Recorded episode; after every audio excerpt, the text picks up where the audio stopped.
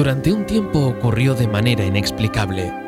Solo sucedía cuando montábamos a lomos de aquella Vespa y nos adentrábamos en la campiña a través de un angosto camino en medio de la noche. Primero humedad, luego niebla, frío, y de repente encontrábamos casas y otros caminos que nunca habíamos visto antes.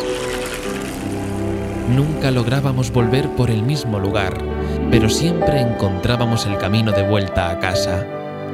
De día era un camino recto y silencioso, pero de noche, a lomos de la Vespa, se convertía en todo un universo que nos trasladaba a otro lugar. Estoy seguro de que si fuéramos esta noche, volvería a pasar.